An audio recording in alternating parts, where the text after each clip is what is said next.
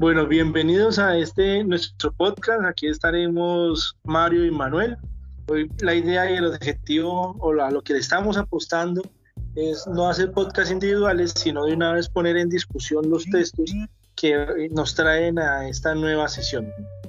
En este caso vamos a estar trabajando, de parte mía, escucharán todas las discusiones planteadas por Sol Bluestein acerca de su texto denominado From the Bottom Up, Redesigning the International Legal Response to Anthropogenic Climate Change, que eh, haciendo un ejercicio de revisión, estamos hablando de un análisis de abajo hacia arriba. Es el ejercicio y es la apuesta por rediseñar las políticas de, o acuerdos internacionales que responden o tratan de abordar el cambio climático desde la responsabilidad de quienes son los causantes de la misma, que somos nosotros los hombres. Dale, Manuel. Sí, Manuel, justamente, justamente pues eh, la lectura, o bueno, desde la perspectiva de la que yo voy a hablar, que es escrita por Rafael Leal Arcas, em, titulada Repensar el cambio climático, una perspectiva local de abajo hacia arriba, eh, se complementa y vamos enfocados en la sesión final de es hacia dónde nos movemos, la participación pública y cambio climático.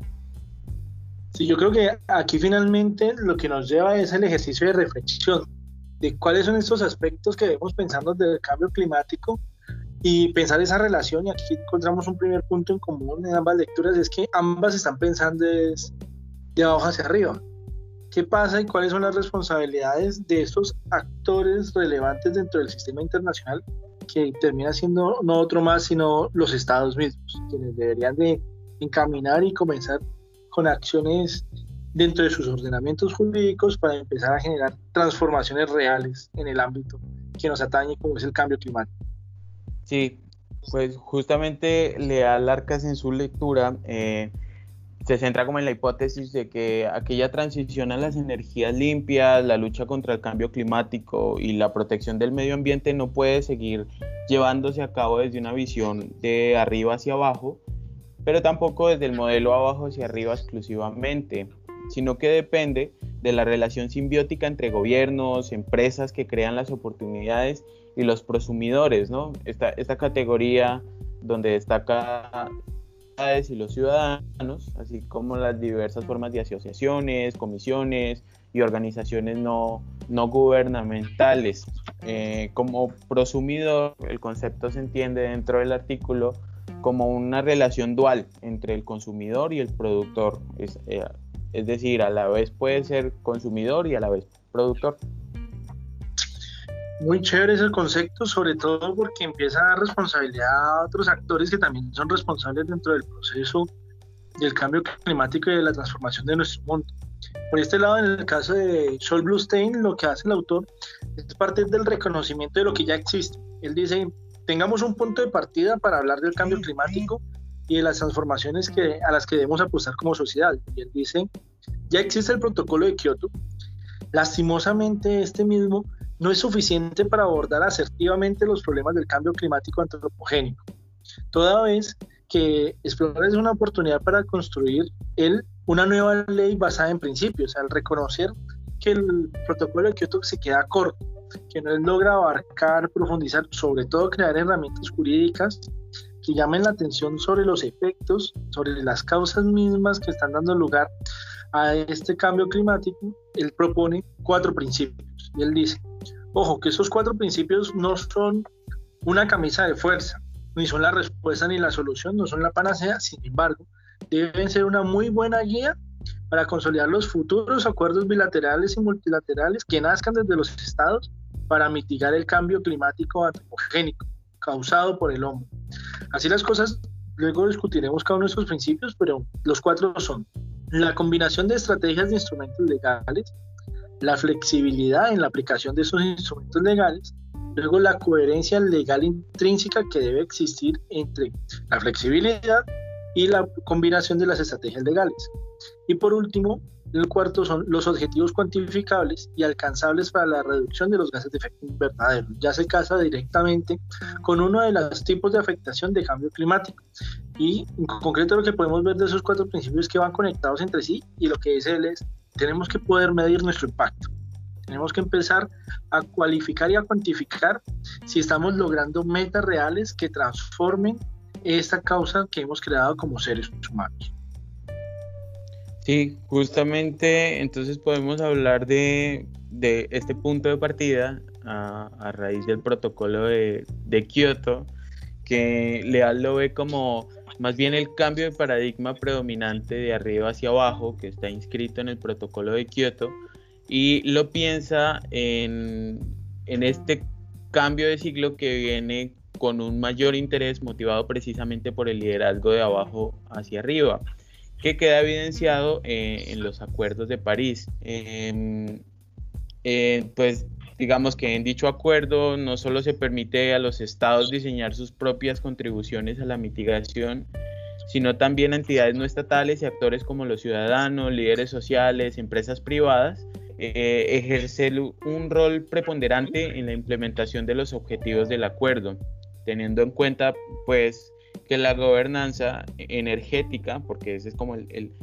como la línea con la que el autor expresa pues su, su trabajo, es que esta gobernanza energética depende directamente de la democratización del control de las energías, la amplia gama de prosumidores y la innovación e implementación de estrategias que busquen ser renovables, inteligentes y eficientes. Y creo que se complementa muy bien con, con los objetivos y los puntos de los que habla el autor.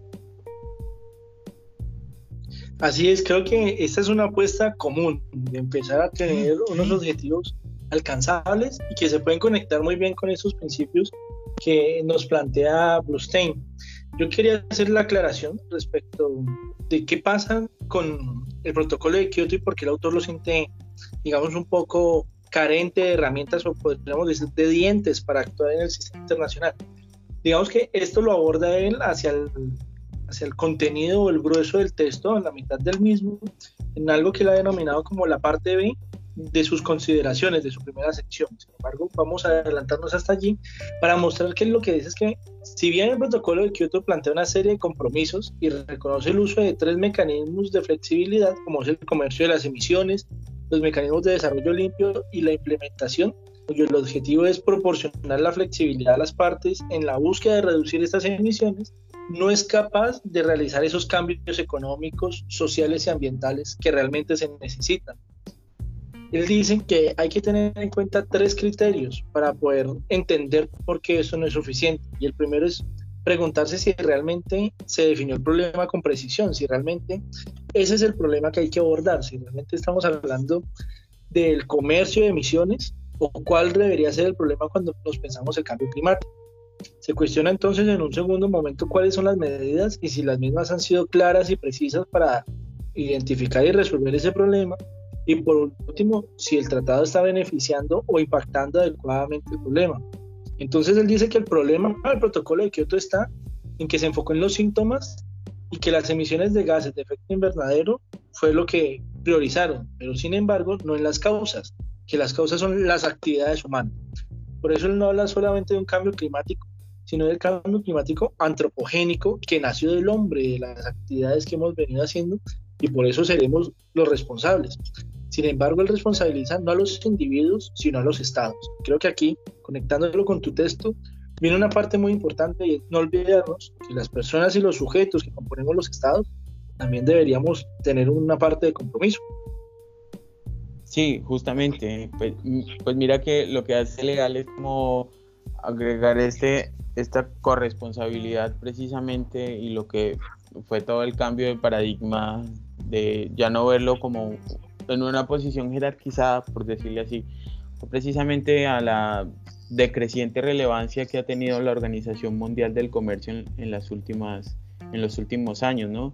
Eh, también como que que se articula un poco con la discusión de que no ha tenido el ritmo de los cambios económicos y geopolíticos actuales, em, de que las negociaciones multilaterales de la OMC pues, no llegan a ninguna parte, su sistema de solución de controversias se, estanca, justamente lo hace tan poco flexible.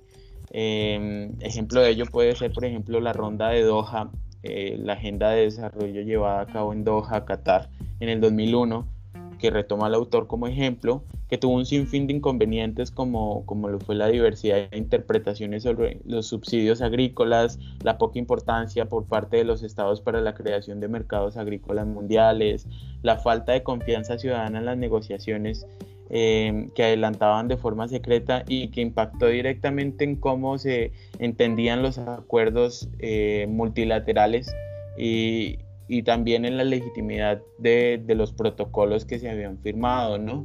Em, y que también resultó en una ola masiva de protestas sociales a favor de la transparencia y la publicación de los resultados de las negociaciones eh, en, los últimos, en los últimos años, ¿no? Yo, yo lo veo como que estas fugas de representación trasladaron el foco hacia los acuerdos comerciales plurilaterales, como, como expresa el autor, o megaregionales, como la Asociación Transpacífica o la Asociación Transatlántica de Comercio e Inversión, que, que como señala Leal, parecen ser más consistentes en los problemas y en los debates del desarrollo sostenible y el cambio climático, pues mediante la inclusión de cláusulas y capítulos ambientales en sus tratados, en ese mismo principio de corresponsabilidad. Muy interesante ese ejercicio de corresponsabilidad y creo que eso se conecta muy bien con algo que logra hacer Bluestein y es partir también de qué está sucediendo en la arena internacional. Él habla de la tragedia de los comunes, que yo podría, en un ejercicio de traducción un poco más adecuado lo que estamos haciendo, es la tragedia de los bienes comunes. Porque él habla y usa como ejemplo la agricultura, sin embargo, si lo vemos de la forma más general, es que en el mundo existen unos bienes de uso común y unos bienes de uso privado. Y a nivel internacional, los estados o las empresas que se encuentran dentro de los estados empiezan a hacer uso de estos espacios, de un recurso común por encima del privado. Pero el problema que esto tiene es que las obligaciones que devienen de esos beneficios solamente son asumidas en alguna pequeña proporción por parte de quienes las usan, que usan los bienes públicos, sin asumir realmente o visionar el problema futuro. Y es que todos los involucrados se benefician de los recursos, pero tampoco están contribuyendo a que estos recursos se mantengan en el tiempo.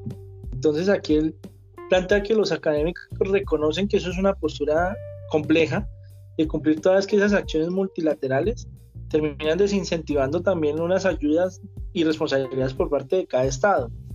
Él pone como ejemplo las políticas de reducción de gases de efecto invernadero y esto me hizo recordar un debate que habíamos tenido todos en la clase al inicio y es qué pasa cuando nos vamos por estrategias económicas para reducción y pago de bonos de carbón. Y es un poco lo que planteabas hace un momento, es dejamos de pensar en las consecuencias y en los efectos climáticos y empezamos a pensar es en el mundo desde el mercado y desde lo económico. Entonces, algunos países y algunas empresas se benefician del pago de bonos de carbono, pero finalmente siguen excediendo y siguen contaminando, y esto no beneficia realmente a los otros países. Incluso difícilmente logra beneficiar realmente a las comunidades que hacen parte de la cadena de los bonos de carbono. Entonces creo que sí hay que cuestionarse este sistema, que si bien en algún momento se planteó como una solución a la contaminación, pues no logra realmente hacer una compensación a los efectos nocivos que se están haciendo a través del uso abusivo de lo que se denomina los bienes comunes. Y, es que justamente como, como para enfocarlo de la discusión hacia dónde nos movemos, precisamente es hacia un modelo más integracionista, ¿no? donde se compartan no solamente los beneficios, sino las responsabilidades.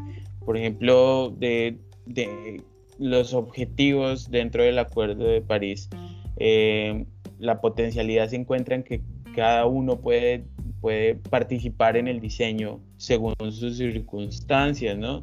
Por ejemplo, de lo que estabas hablando, que se recoge en el, en el numeral 6, precisamente del Acuerdo de París, em, de, que habla sobre la solución y el castigo y el no castigo por el incumplimiento.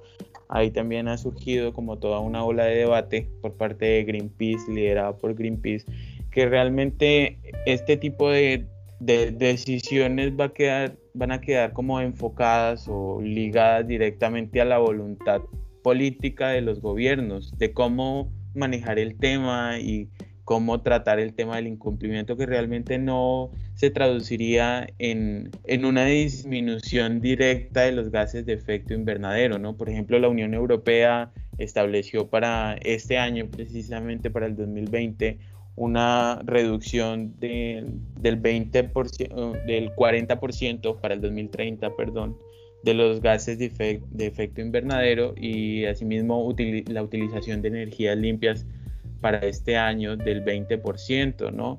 Que realmente no, no, es, no es nada, es una cifra muy incipiente para el daño eh, ecológico que estamos generando. Me parece maravilloso y conectando esto con esa responsabilidad de cuál es la visión de futuro y a qué viene, cuál es el, el paso a seguir, lo podemos conectar muy bien con la idea que nos plantea Bluestein, toda vez que él dice, bueno, listo, ya dijimos que esto no está funcionando muy bien, pero ¿qué tipo de régimen legal debería reemplazarlo? Y Bluestein sí pasa un poco por la idea de que hay que reforzar la responsabilidad de los estados. Entonces aquí hablamos de una responsabilidad compartida, porque si bien él está diciendo, la situación de hablar de un sistema global internacional no nos ha venido funcionando mucho, pero eso no significa que no debamos cooperar entre todos. Por el contrario, habrá que seguir haciendo esfuerzos, pero en este momento no a nivel internacional, sino desde la legislación de cada Estado-nación. ¿Por qué? Porque el Estado-nación tiene la capacidad de abordar el problema del cambio climático al contar con activos, con la posibilidad de ejecutar programas que trasladen capacitaciones o beneficios a sus comunidades, porque el Estado puede proveer asistencia técnica, fiscal y administrativa. La dificultad del sistema internacional es que el uso de los recursos se queda un poco limitado a través de las aprobaciones y los acuerdos entre los estados, pero cuando el Estado legisla sobre sí mismo, sobre su territorio y sus nacionales, podrá disponer una asistencia técnica, fiscal y administrativa que sea crucial para tratar los impactos a los que hay lugar en todas las fronteras geográficas y las jurisdicciones de esos estados, permitiendo así abordar desde sus ordenamientos jurídicos nacionales los cambios climáticos, desde un consenso que le dé unos puntos en común a todas estas legislaciones nacionales. Por eso él retoma que serán los principios, esos cuatro principios de estrategias de instrumentos legales, flexibilidad, coherencia legal y los objetivos cuantificables, no la camisa de fuerza, sino la línea común entre los estados puedan asumir esta responsabilidad compartida en la creación de legislaciones propias. Sí, justamente yo creo, Manuel, que en, lo que, o sea, como está guiándose la discusión es más bien a la creación de esta red de estrategias, ¿no? Que se va retroalimentando. Em, bajo la expresión todas las manos en la cubierta, ¿no? Es decir, la acción climática desde las pequeñas acciones diarias, transporte, reciclaje, energía, inversión privada, esa responsabilidad ambiental justamente, ¿no? Que, que cumpla o que se mire a la luz de, del principio integrador de diseño, evaluación, monitoreo de estrategias regionales para la mitigación y el impacto del cambio climático. Por ejemplo, Leal pone de ejemplo, de, valga la redundancia, la zona de actores no estatales para la acción climática, el, el NASCA, por sus siglas en inglés, quien realiza un seguimiento de los compromisos voluntarios de la acción climática o el movimiento We Are Stealing de US Climate Alliance, que recientemente ejerció control y oposición a los intereses de Donald Trump de retirar a Estados Unidos del Acuerdo de París. Yo creo que el, cambio de enfoque, un poco desde la lectura del autor, eh, permite hacer una defensa más activa de los problemas. Sin embargo, aunque desde la postura del autor no, no se ve como que deben imponerse más las barreras, por ejemplo, legales o ampliar el marco normativo, sino pensarlo más bien desde una postura muy local. Eh, o sea, ¿quién más que las ciudades, por ejemplo, que es en lo que se centra el autor, pueden entender el cambio climático, la pobreza, el terrorismo, eh, que no lo abordan con precisión los, los grandes estados, ¿no? Y es ahí el llamado hacia la ciudadanía, por ejemplo, en las concentraciones de iniciativas ciudadanas en perímetros urbanos densamente poblados y que son los directamente responsables del cambio climático, ¿no? Pues producen un 50% de los desechos del mundo, por ejemplo, concentran el 80% de la actividad económica, el 80% de los gases de efecto invernadero. Entonces se puede hablar precisamente de que la gobernanza local es quien generaría estrategias más acordes a la realidad. Además de que, como señala Leal, eh, los alcaldes tienen un mayor nivel de confianza ciudadana que se traduce en mayor respaldo de propuestas innovadoras y, responsables ambientalmente, ¿no? Todo esto replicado en diferentes puntos urbanos crean esta red que, se va retroalimentando.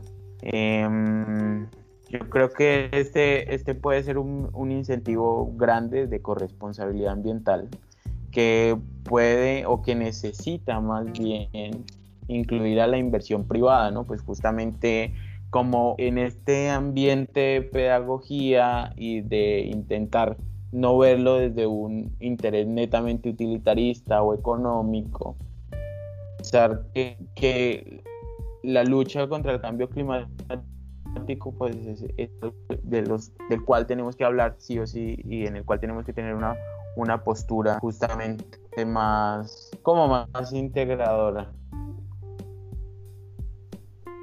Me gusta mucho esa apuesta de Leal de llevar a una responsabilidad no solamente del Estado, sino aterrizarlo a la estructura interna del Estado y hablar de la responsabilidad entre las ciudades.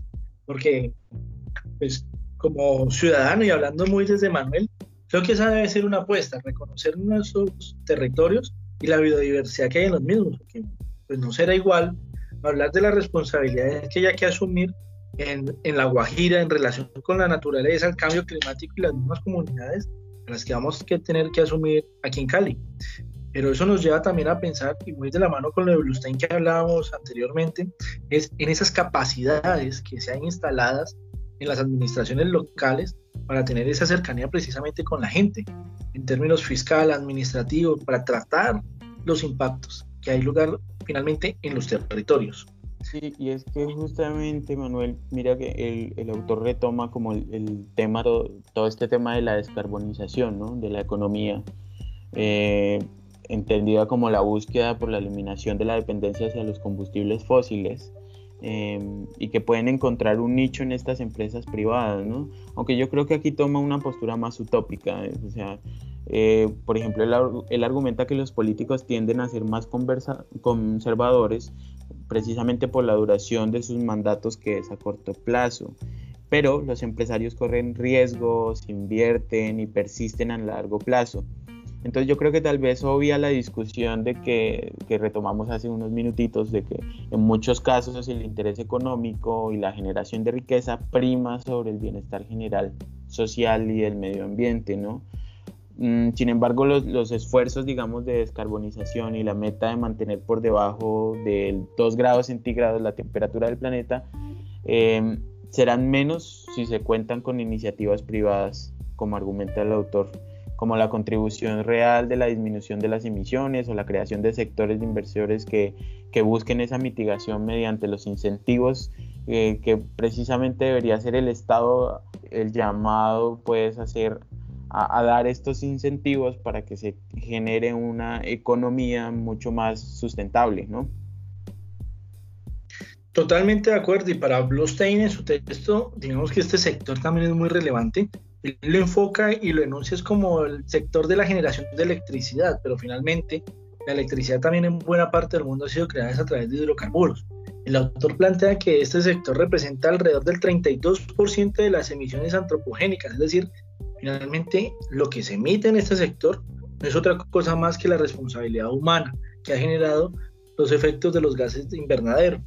Y el autor dice, y yo creo que va muy de la mano con lo que venimos discutiendo, es que si bien se usa estos sectores, ambos que hemos venido planteando como ejemplo, para lograr las transformaciones que pueden ser aliados, pues el problema del cambio climático no se va a solucionar abordando solamente uno o dos sectores.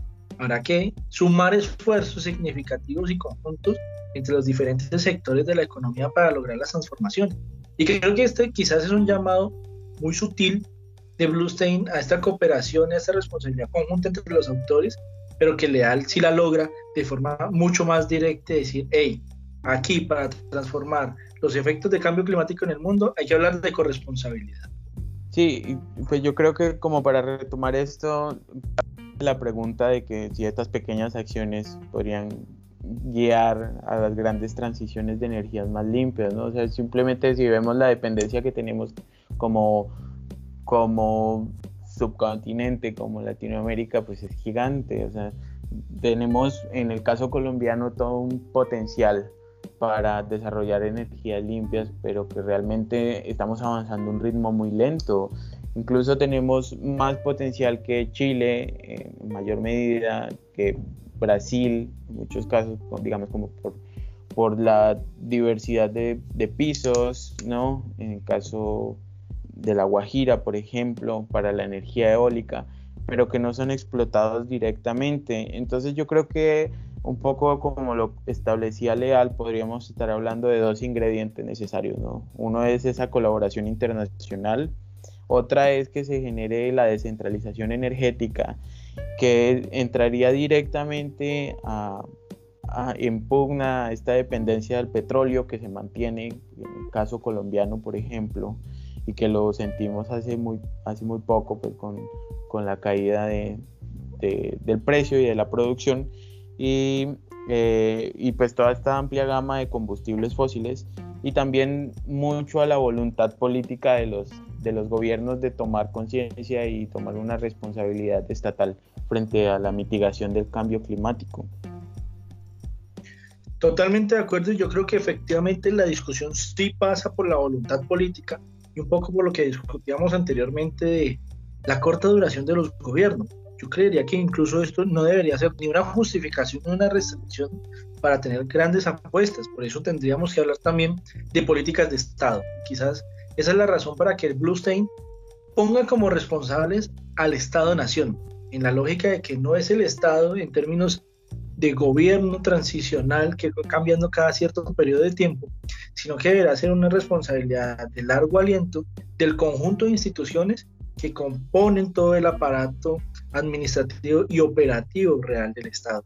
Finalmente creo que ya debemos llegar a este momento de nuestro podcast de empezar a concluir, a no hacerlo muy extenso. y quiero que retomemos un poco, pues, cuáles fueron estos cuatro principios, cuál es esta quizás solución o hoja de ruta que nos plantea Bluestein, y es pensémonos como sistema internacional, no la respuesta y construcción de una política que nos solucione todo, porque difícilmente lo lograremos. Pensemos en cuatro lineamientos, en cuatro principios que ayuden a que cada ordenamiento jurídico, cada Estado-nación los cumpla y se diseñe a los mismos para lograr llegar a nuestros objetivos. Combinemos en un primer lugar estrategias e instrumentos legales que nos permitan tener dientes para sancionar, pero también para premiar los buenos ejercicios que se logren hacia el cambio climático. Hablemos de flexibilidad en un segundo momento, porque no siempre un mismo instrumento nos solucionará todas las situaciones. Tendríamos que analizar los contextos y saber qué instrumento responde mejor o peor a cada una de las variables. Yo creo que aquí pensar como leal en las ciudades podría ayudar mucho a aterrizar este principio de la flexibilidad. El tercero es la coherencia legal intrínseca. Pues en principio, esas mismas combinaciones o instrumentos legales no deberían de contradecirse entre sí, es decir, todos deben enfocarse e ir hacia un mismo objetivo final. Y por último, midamos este impacto. Ese es el cuarto principio, que sean objetivos cuantificables, alcanzables, que nos permitan ir avanzando un paso a la vez, pero que sepamos que realmente estamos logrando una transformación. Sí, muy bien. Yo, pues, yo creo que sí, o sea, si yo le pusiera como énfasis en algo sería el empoderamiento ciudadano, ¿no? Esta participación ciudadana en instituciones, en acuerdos comerciales, entender la participación ciudadana como un tema ligado a la lucha contra el cambio climático y la transición energética, justamente, ¿no? Que ya ya que permite hacer operativo ese principio de prevención de los acuerdos de París, buscar estrategias de manera conjunta que permitan abordar la implementación de energías limpias, fomentar su uso, empoderar a la ciudadanía, anteponer el interés público frente al interés comercial, ¿no? Eh, se, han, avanzado claramente, hay avances como por ejemplo la articulación de 251 ONGs de 51 países em, en la conferencia, en la undécima conferencia ministerial de Buenos Aires que organizó la Organización Mundial del Comercio. Em, también otro elemento es el rol del ciudadano, las micro y medianas empresas en la gobernanza del desarrollo sostenible entendiendo pues que esta discusión de quien que desarrolla mejores estrategias de conservación es el prosumidor local. Em, asimismo, el apoyo de las comisiones de transparencia inclusión, como lo son los sindicatos, los consumidores, las organizaciones no gubernamentales, las empresas privadas, las mismas entidades estatales permiten esa interrelación y permiten compartir esa preocupación, ¿no? Eh, yo creo que este concepto de empoderamiento ciudadano no es nuevo, pero puede ser más nuevo dentro de la gobernanza global. Es ampliamente aceptado como tesis democrática, pues basta ver como los ejemplos en países latinoamericanos desde la década de los 80 para canalizar el concepto, o aún más si hablamos de que estamos cohabitando en la zona más biodiversa del planeta, ¿no? Justamente necesitamos tomar acciones mm, macro y es ahí los acuerdos donde podemos transmitir y reproducir este tipo de preocupaciones que tenemos. Yo creo que puede ser una forma de cumplir con los objetivos de la transición energética, que como señala Leal va a un ritmo lento y de lo que hemos estado hablando, ¿no? Y, y, que puede abordarse más bien, o la invitación sería abordarlo de un sentido, en un sentido más holístico, que permita el reemplazo, por ejemplo, de los combustibles fósiles sin caer en el desabastecimiento, por ejemplo. Y lo más importante, no solo democratizar el debate, sino también democratizar las fuentes de energía limpia, haciéndolas más accesibles, más baratas, reducir las barreras técnico-legales, eh, como la expresa Leal, para mejorar la eficiencia, ¿no? pensándolo desde esa circularidad como elemento de conservación y reciclaje.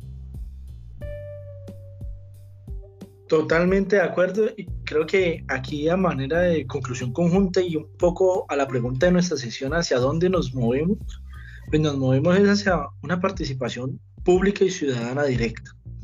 creo firmemente que este empoderamiento de la ciudadanía es la que nos va a permitir crear los espacios de presión y de exigibilidad a las administraciones locales y estatales para que exista la voluntad política de la que hablábamos para apostar por estos cambios y estos acuerdos que la nos trae y por la integración de los principios que también Bluestein propone. Sí, tienes, tienes toda la razón, Manuel. Yo creo que mm, así concluimos este episodio. No sé si tengas algo, alguna apreciación adicional. Yo creo que podemos concluirlo aquí y ya seguir debatiendo con nuestros compañeros en la clase. Lo debatimos en la clase, correcto. Pues Manuel, fue todo un gusto. Ya hablamos. Muchas gracias, querido Mario. Nos vemos. Cuídate mucho. Chao a todos.